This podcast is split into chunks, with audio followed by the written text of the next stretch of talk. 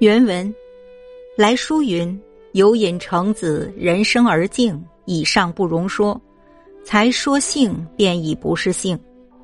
何故不容说？何故不是性？”惠安答云：“不容说者，未有性之可言；不是性者，已不能无气质之杂矣。”二先生之言，皆未能晓。每看书至此，辄为疑惑。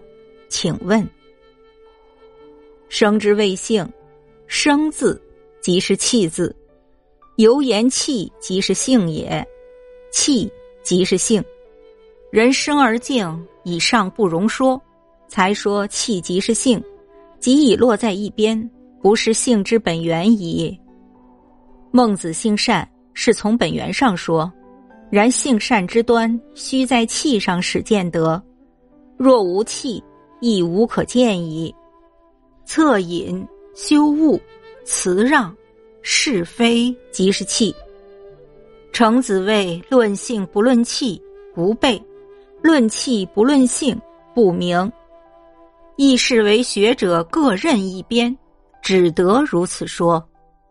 若见得自性明白时，气即是性，性即是气，原无性气之可分也。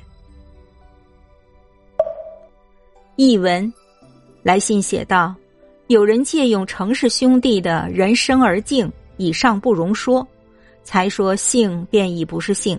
反问朱熹：为什么不容说？又为什么不是性？朱熹这样回答：不容说者，未有性之可言；不是性者，已不能无气质之杂矣。